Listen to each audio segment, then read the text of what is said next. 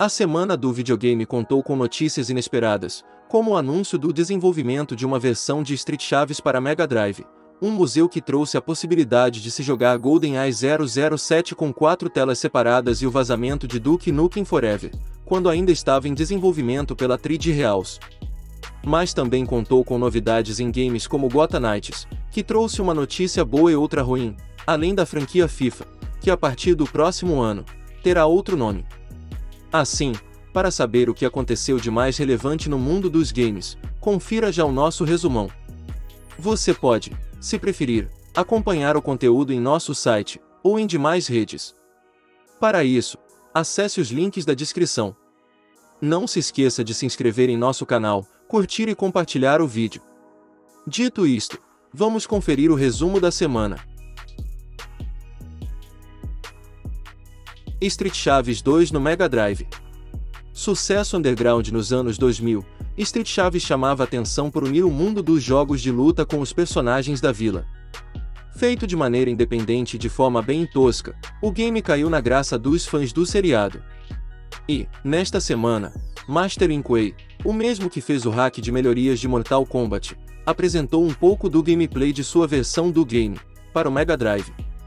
O projeto, que ainda está em desenvolvimento e sem data de lançamento, traz muito do game de computadores de quase 20 anos atrás, mas com músicas adaptadas para o 16 bits da Sega, e algumas melhorias pontuais que chamaram a atenção dos fãs do seriado e do Mega Drive.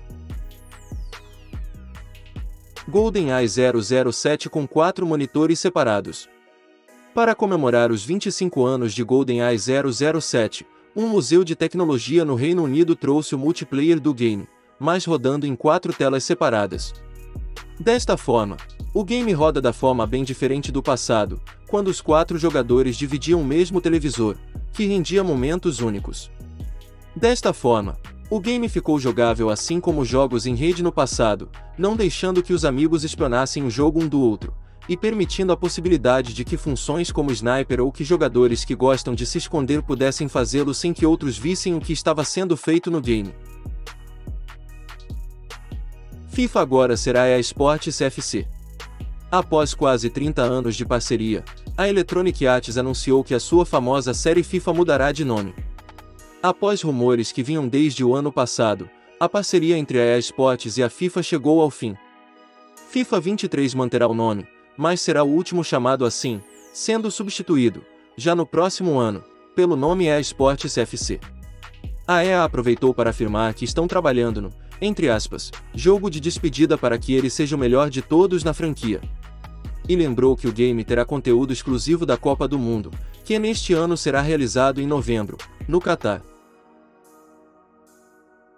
Gota Knights tem notícia boa e outra ruim. Gota Knights voltou aos holofotes nesta semana, com duas notícias, uma boa e a outra ruim. Começando pela ruim, a Warner Games confirmou que o game, que chega em outubro de 2022, não terá versões para PlayStation 4 e Xbox One, sendo exclusiva para PCs e para a nova geração de consoles. Outra notícia ruim, ao menos para nós brasileiros, está no preço anunciado. A versão padrão do game aparece por R$ 349,99 nas lojas digitais da Sony e da Microsoft, e por R$ 299,99 na Steam. Por outro lado, a Warner trouxe um gameplay de 13 minutos do jogo, focado nos poderes e habilidades dos personagens Asa Noturna e Capuz Vermelho, que possuem equipamentos e armas bem distintos. Quem queria saber mais do game, pode acompanhar no novo vídeo. Duke Nukem Forever de 2001 vaza na internet. Duke Nukem Forever é um dos games mais problemáticos de todos os tempos e isso todo mundo já sabe. O game, que deveria ter sido lançado por volta de 2001, chegou apenas em 2011, após problemas dos mais variados tipos.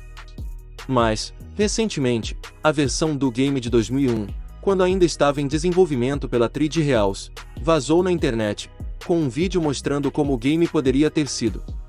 De acordo com o Duke4.net, quase todos os capítulos estão presentes, assim como todas as armas, com exceção da motosserra e arma congelante, estão funcionais. A semana ainda teve mais novidades, como o anúncio de um gameplay exclusivo do novo jogo das Tartarugas Ninja no Festival Retro Games Brasil, a descoberta de um problema com as missões de desarmamento nuclear em Metal Gear Solid 5, ou o anúncio de um novo RPG de O Senhor dos Anéis para dispositivos móveis. O mundo dos games não para e por isso, continue acompanhando o melhor do videogame, aqui no Arcade. Até mais!